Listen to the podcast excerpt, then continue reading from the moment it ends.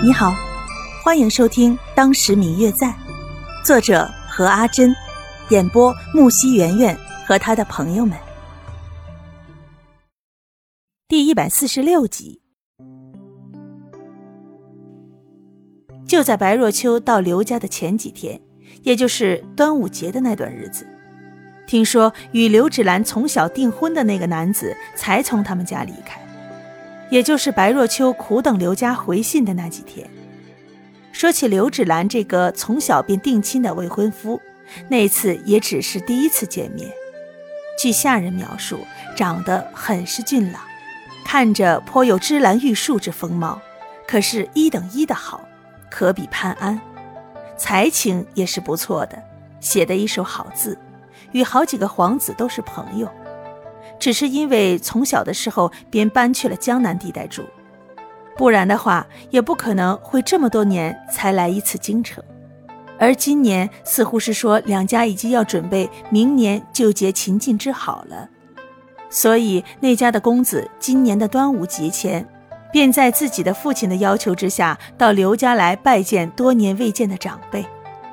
虽然是说拜见多年未见的长辈，但是这个心，大家实际上都是心知肚明的。虽然这么多年过去了，没有见过那个男子长什么样子，但是听说刘家的人都很是满意。于是，这位刘芷兰的未来夫婿将要在中秋节过后便来到京城。此时已经是金秋时节了，距离刘芷兰未婚夫来京城已经不远了。刘家到处都是张灯结彩的，似乎对这个未来的姑婿着实十分的满意，一个个的脸上都是笑开了花似的。只有刘芷兰本人似乎显得并不是很高兴。本来刘芷兰是比白若秋小一岁的，按理来说应该是在白若秋的后面成亲，可是因为刘芷兰早有婚约，白若秋才刚刚到京城。对于他，刘老太太自然会操心的。看着刘芷兰在家，看着别人一天天越来越高兴的脸，心情却一天天的低沉下去。很明显是为了即将到来的婚事忧心呢。早在之前见面的时候，白若秋便看出了自己的这个表妹对于方玉楠有情，而且哪家少女不思春呢？这年纪正是恋爱的好时节，一个女儿家心里边有些意思也是正常的。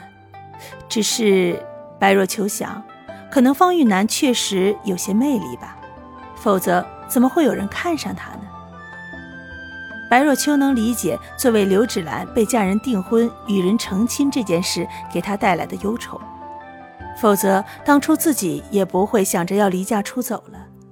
再说自己当初家里人给自己安排婚事的时候，男方好歹也是自己相识的，只是不喜欢罢了。而如今刘芷兰要嫁的这个人，却是自己半点感情也没有，甚至两个人直到几个月前才见了第一面。刘芷兰一想到自己的婚事，就感到忧心不止，与家里人的喜气洋洋显得有些格格不入了。